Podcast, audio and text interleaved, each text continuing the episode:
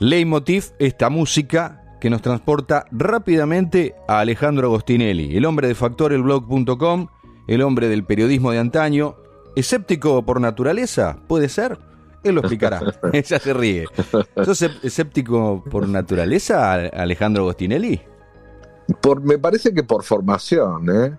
porque empecé eh, siendo creyente, muy creyente. Ajá. En, en como temas que me interesaban. Sos como el Estoy tipo. hablando de los 16 años. Pero para, 17 años. para que te quiero analizar. Mm. Sos como la persona que deja de fumar. El, el- el no fumador, viste que se convierte en un acérrimo. Que eh, llega un poquito de humito así chiquitito y el tipo se pone loco. Sí, reacciona. Reacciona, Sí. bueno, el que sale de algún, no sé. No, no, no nos metamos en otros terrenos más fangosos. Y a vos te pasó lo mismo, calculo. Eh, yo no sé si, si te pasó exactamente lo mismo, porque yo sigo ena- enamorado, así que no sé, o sea, no, no sé como un, Ajá. como un este, un ex, ¿viste? No, ento- está bien. Entonces el ejemplo no, va- no es válido. No es Yo válido. no, es como si hubiera dejado el cigarrillo, pero siguiera em- embelesado, ¿no? Claro. o sea, lo- el- o sea, está bien. Está bien. No, Digamos que no es un, un escepticismo eh, gruñón, Claro. sino que es un escepticismo eh, fascinado con, Bueno. con el misterio y con la posibilidad de encontrar algo que realmente nos desafíe, porque finalmente lo más interesante de esto es indagar y encontrarse con, con una pepita de oro, con algo que digas, wow, ¿no? Claro. ¿Y esto qué es? ¿no? bien. Eso es el escéptico. esa- Eso es el escéptico.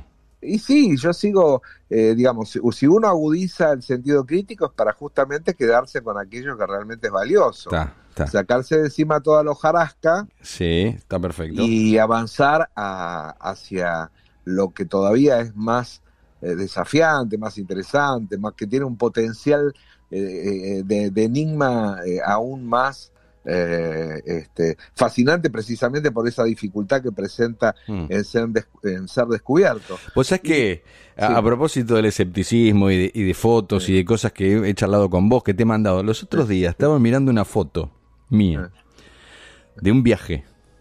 Ajá. Y yo cuando miro esa foto, te la voy a mandar, mi- veo tres naves espaciales, loco. Bueno, bueno, porque Pará, pará. Y me puse a analizar dónde estaba, qué había hecho, y ahí analicé que era el reflejo, estaba atrás de un vidrio, ¿me entendés? Era un reflejo de un vidrio en lugar. Pero si yo, yo agarro a alguien que no es escéptico, automáticamente dice eso, son tres platos voladores sobre una capital europea. Sí, sí, la terminás convenciendo. Yo te podría dar un montón de ejemplos. Por ejemplo, tenía un amigo místico, muy Sí. místico, que durante mucho tiempo, de- digamos, por él, era devoto de Saibaba, ¿no? Sí. Y, y yo trataba de no hablar del tema con él porque no... Claro, porque no ibas a no llegar a, ninguna, a ninguna solución. No, porque además no tenía muchas ganas de, de, de- de- de polemizar sobre ese tema con él, pero él a veces me preguntaba, ¿no? Así como intrigado. Y, y un día me dice, después de haber tenido conversaciones en donde yo le di mi punto de vista, me dice, ¿sabes una cosa, Ale? El otro día me, me puse a pensar por qué el Sai Baba necesita una, una, este, una tinaja, como una especie de, de, de- de- de- de, este, de vasija Mm. grande desde, para sacar el vibuti. Si el vibuti lo podría eh, materializar sin necesidad de tener esa tinaja. O sea, él había, después de haber estado conversando conmigo, había empezado a desarrollar su propio criterio y a hacerse preguntas sencillas que le permitieron llegar a la conclusión de que eh, tenía que buscarse otro gurú, ¿no? Bien, pero vos sabés que esto que decís vale para todo, vale para todo. Y yo digo que, que uno se tiene que eh, hacer, eh, analizar inclusive hasta lo que, hasta de lo que es, este, no sé si fanática no es la palabra justamente, pero algo, si hay algo que te gusta mucho, no sé, en la política, en el fútbol, en lo que sea, someterlo a, a permanente escrutinio, loco, porque si no, te, viste, no, no, no va. uno creo. se tiene que enfrentar con aquellas cosas en las que dice, bueno, esto está en contra de lo que yo pienso. Bueno, uno, eso que uno cree que está en contra de lo que uno piensa, uno lo tiene que enfrentar, no lo tiene que soslayar, uno tiene que enfrentar sus sesgos, ¿no? Perfecto. Es no estar lejos de la comodidad de, de, la, conformidad, ¿no? La conformidad con la propia idea. Está bueno desafiarla y ponerla a prueba. Bueno, mira, mira cómo terminamos hablando un montón de cosas, historias extrañas. ¿Cuál es la de esta semana, amigo? Pero eh, eh, estamos hablando, me parece que vamos a seguir hablando de lo mismo, porque la historia que hoy traigo tiene que ver con un planeta maravilloso que fue conocido en, en la Tierra hacia la década de 60, a mediados de, los 60, en España, que se llamaba el planeta Humo. ¿Cómo? Perdón. No sé cuántos oyentes. Repita, humo sin H y con dos C. Está bien, pero vos imaginate cómo suena eso, ¿no? Claro, pero cuando vos lo ves escrito es distinto, porque el efecto de, humo sin UMO. Eh, la H y con doble M es otra cosa. Está bien. Bueno, pero aclarémoslo porque en radio suena distinto. Claro, por eso está, está bien hacer la aclaración, ¿no? Eh, y además porque este es un planeta que se da a conocer en, un, en una España franquista en, a mediados de los, de los 60, como bien decía, en un café que se llamaba Café León, eh, un, café que era eh, de alguna manera, el sótano de un café donde se hacían tertulias, tertulias culturales, inofensivas, pues se hablaba de temas esotéricos, de, ufología, eh, lideradas por un contactado que, era un empleado del telégrafo español, un tipo muy conversador, con mucha labia y, y conocimientos sobre temas muy diversos, entre ellos, bueno, todos los eh, tenía un gran manejo de temas como la astrología, lo que en aquel momento era la incipiente ovniología, ufología, que todavía no se llamaba así, ¿no? Él era un fascinado con el contacto con extraterrestres.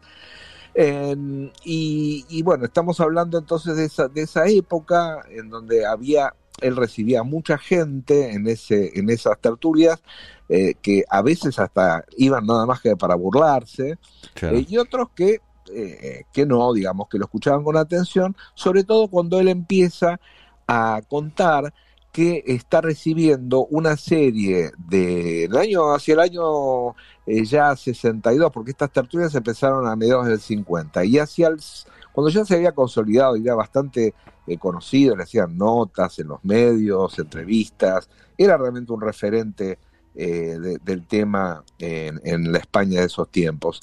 Eh, eh, empieza a recibir unos llamados de unos seres del planeta Auco, ¿no?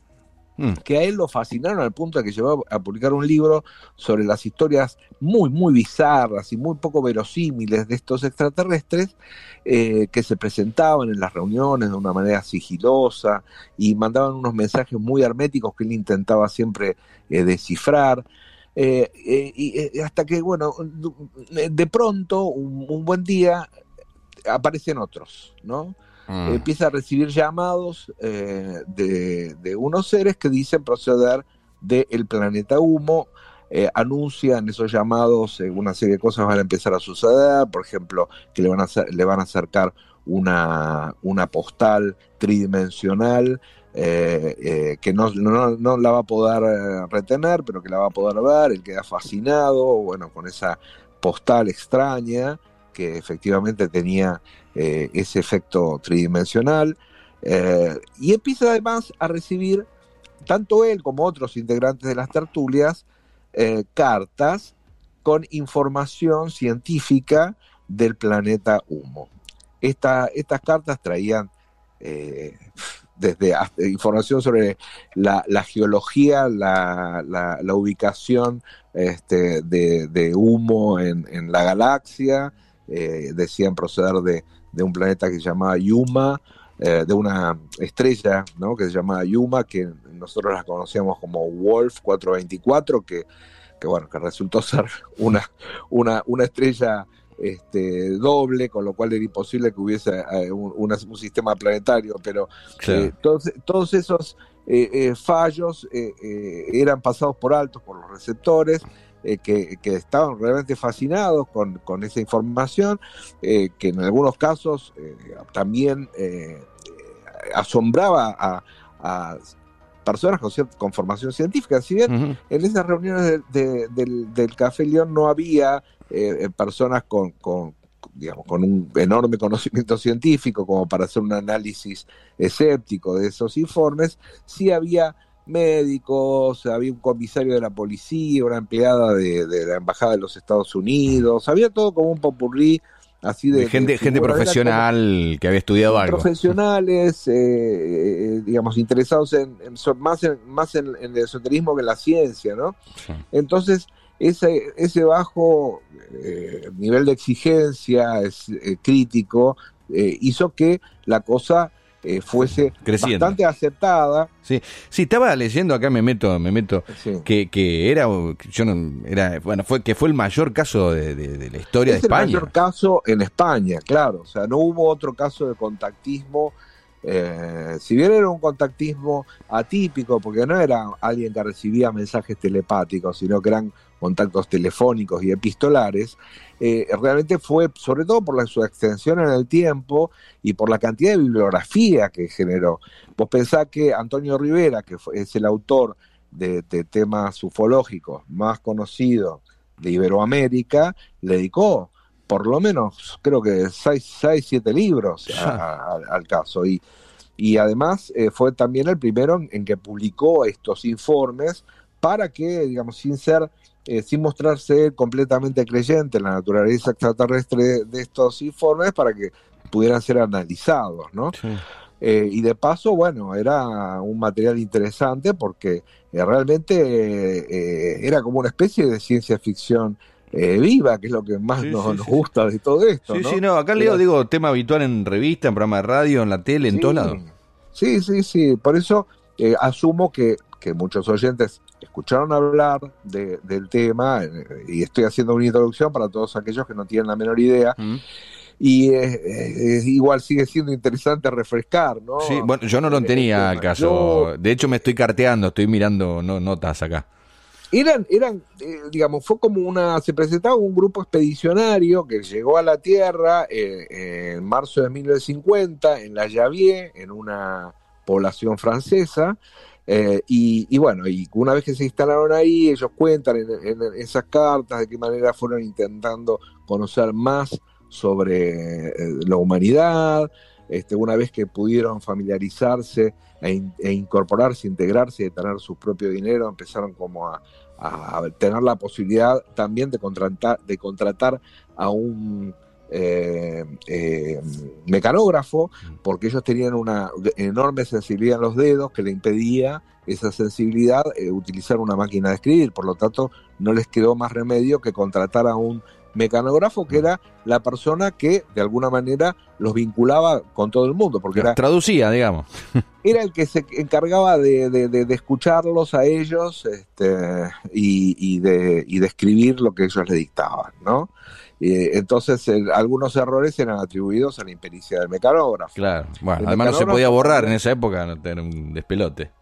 Y, y, era, eh, eran, eran máquinas de escribir eh, antiguas, el sistema de correo era por estampillas, y también era muy sorprendente que las cartas se recibían de todas partes del mundo, no es que se recibían por correo interno en España, era un caso sobre todo español, pero las cartas podían venir de Australia, de Inglaterra, de Kuala Lumpur, qué sé yo. O sea, había mm. eh, este, eh, bases humitas en distintas partes del mundo y, esto le daba a una, una, credibilidad, por lo menos una verosimilitud a los ojos de, de, la, de la gente que, que seguía este tema, eh, eh, muy grande, por su eh, eran atípicos, no eran no era un contactismo típico. Sí, sí, bueno, de, hecho te pide que te pide que le creas. Ellos decían que no nos crean. Claro, bueno, de hecho algunos lo, lo, consideraban como por lo que estoy leyendo acá el caso perfecto por todo esto que vos decís, la, la, la foto, la mecanografía, el, teléfono digamos. Claro, hubo, hubo eventos así muy, muy espectaculares. por ejemplo, eh, hubo un momento en el que ellos anuncian que van a, van a hacer una, recorrida por distintos puntos del planeta eh, para recuperar algunos eh, expedicionarios, porque tienen, tenían en ese momento temor a que hubiese algún tipo de, guerra nuclear, ¿no? Entonces iban a, llevarse a la gente. Imagínate la inquietud de los de la gente que ¿Qué, te parece? estos informes. Entonces eh, anuncian que van a, van a llegar por unas fechas, o sea, no, no dan una precisión de, de, la fecha exacta que van a llegar, pero que bueno, que este, eh, alrededor de junio del año 67 vamos a andar por cerca de Madrid. Ahora, viste que en todo este tipo de casos... Sí, pero digo, en todo este tipo de casos nunca hay una fecha concreta, viejo. A ver si...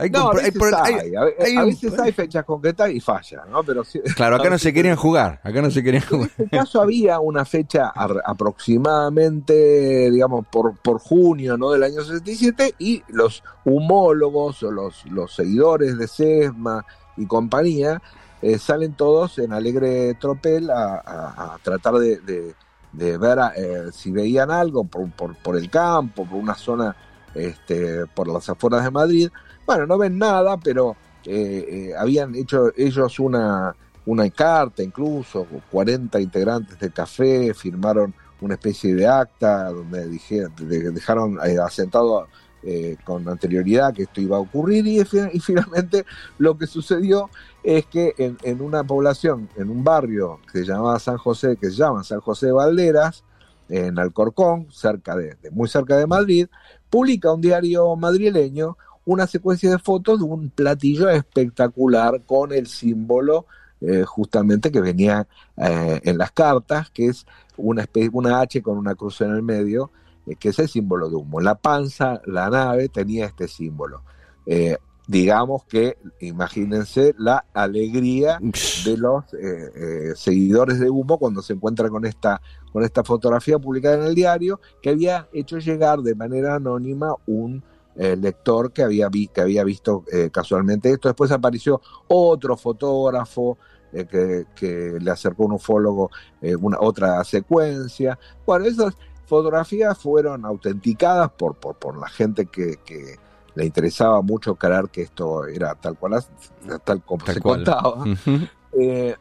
y, pero sí despertó la, la, suspicacia de algunos investigadores de la época eh, entre ellos eh, Oscar Reibrea, que era como uno, de los pioneros, ¿no? junto con Rivera eh, del estudio de este tema. él enseguida notó que, había algunas irregularidades en la fotografía que era muy sospechosa, pero bueno, junto con la aparición de esta fotografía también en, una localidad madrileña, en Aluche, aparece también, digamos, un caso en donde se describe un objeto muy parecido a esto y hay un tal eh, el testigo principal, y al final terminamos viendo que sería el único, eh, un tal eh, José Luis Jordán, es el testigo de este caso, que él no atribuye esta observación a un, objeto extraterrestre. Dice que podía ser un, arma secreta de una superpotencia. Este Jordán, José Luis Jordán, mm. gran testigo, de, único testigo, o por lo menos uno de los dos testigos que había,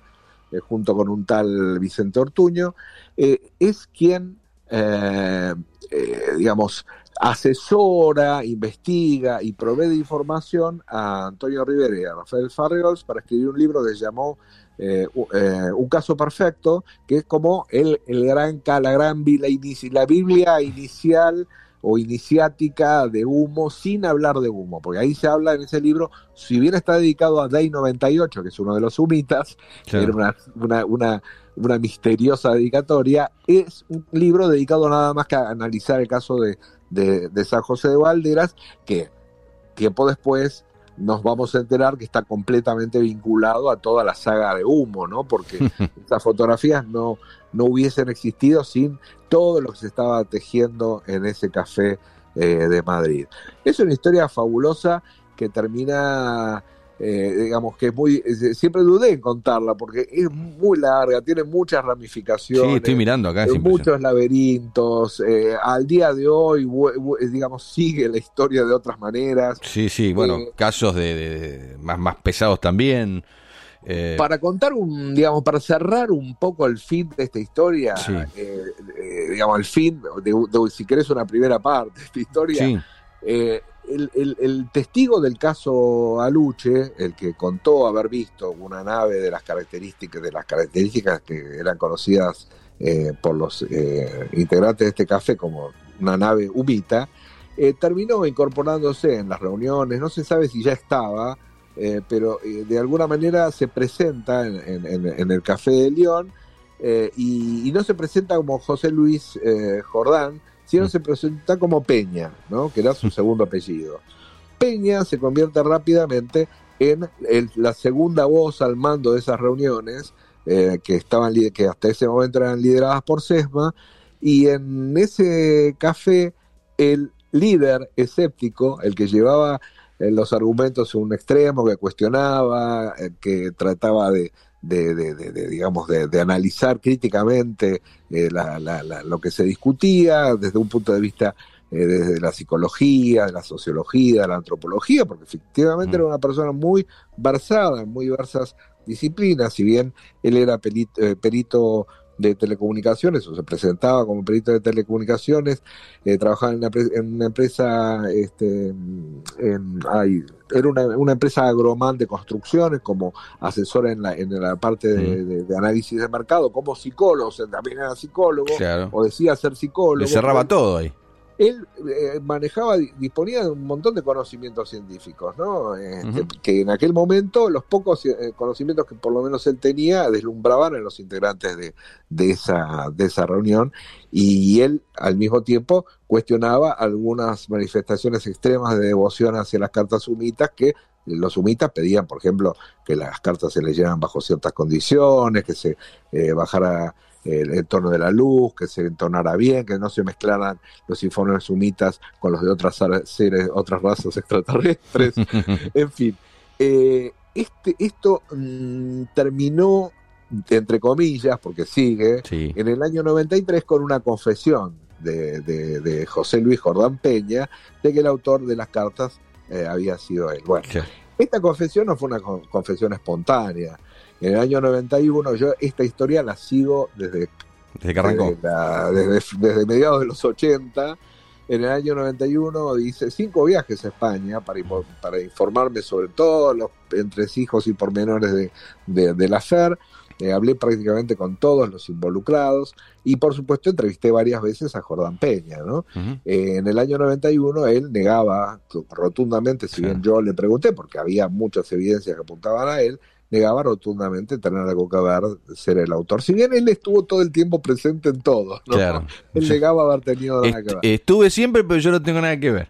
Sí, y, y en el 93, bueno, aparece una mujer en una conferencia de un eh, escritor y periodista eh, muy, muy conocido en España, Javier Sierra, eh, y, en ese evento, digamos, esta mujer cuenta que ella es colaboradora de Jordán Peña y que ella sabe toda la verdad sobre el asunto. Bueno, hay una trama ahí medio oscura porque Jordán Peña resultó tener ser como líder de otro grupo que intentaba eh, como si fuese, entre comillas, una secta.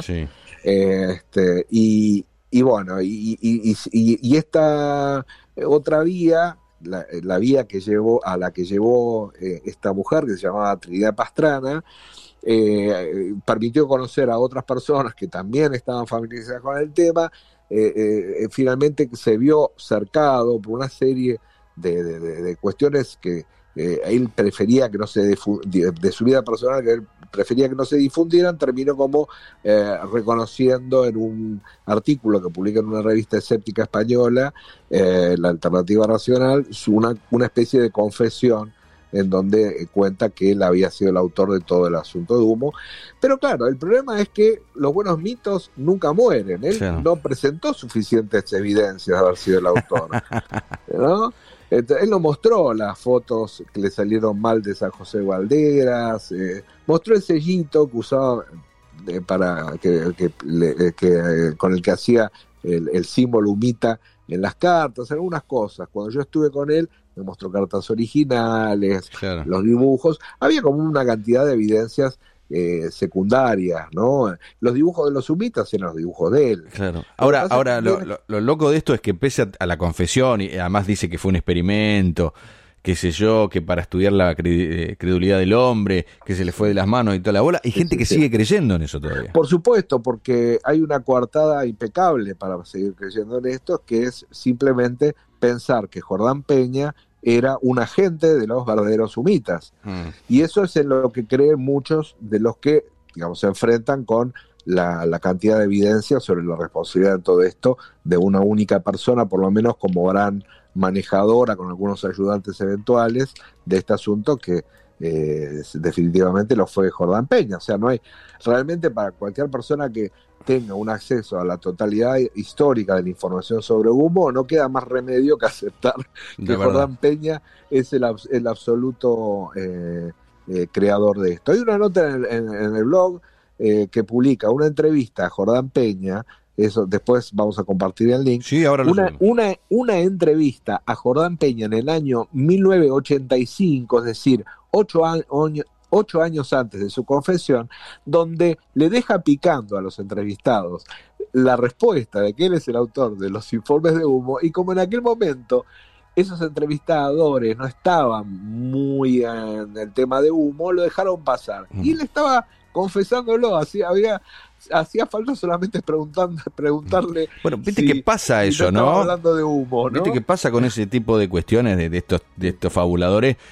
que todo el tiempo están tirando cosas para que el otro lo agarre, como, como jugando con eso, ¿no? Sí, sí, sí, y además las cartas tenían muchos errores, eh, que por supuesto los, los que creían en, las cartas decían que eran errores que ponían a propósito, porque digamos los sumitas como no querían darse a conocer en la tierra, sembraban eh, este tipo de, de errores a propósito para que no se creyera, para que no se superara el umbral de creencia, ¿no? Increíble. Eh, había como una justificación para todo. Realmente un mito perfecto, eh, un mito perfecto creado por una persona imperfecta, claro. porque evidentemente Jordán Peña eh, no tenía todos los patitos en fila, para decirlo rápidamente, y, terminó incluso de, mareando mucho a, a, las personas que eran eh, sus, gran, sus grandes amigos de toda la vida, ¿no? Porque él eh, hizo grandes amigos que, a, quienes eh, tuvo que decirles que los había traicionado durante 27 años. Tremendo. Estuvo engañando. Tremendo.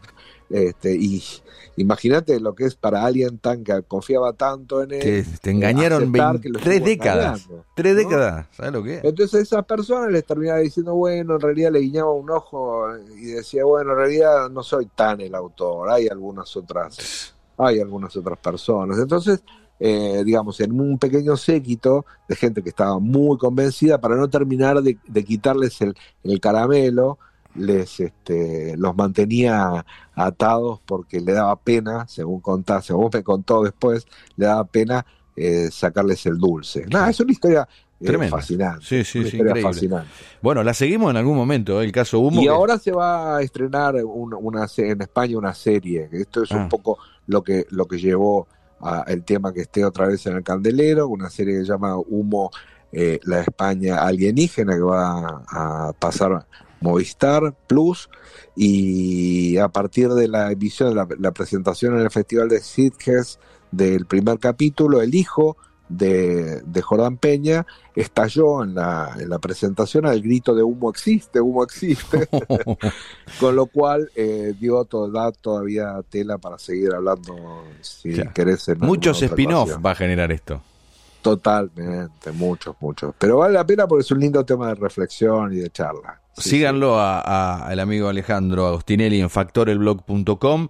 Seguiremos con este y otros temas. El mayor caso de ovnis en España, Humo y nos vemos la próxima, Ale. Siempre un placer. Nos vemos. Un abrazo grande. Un placer como siempre.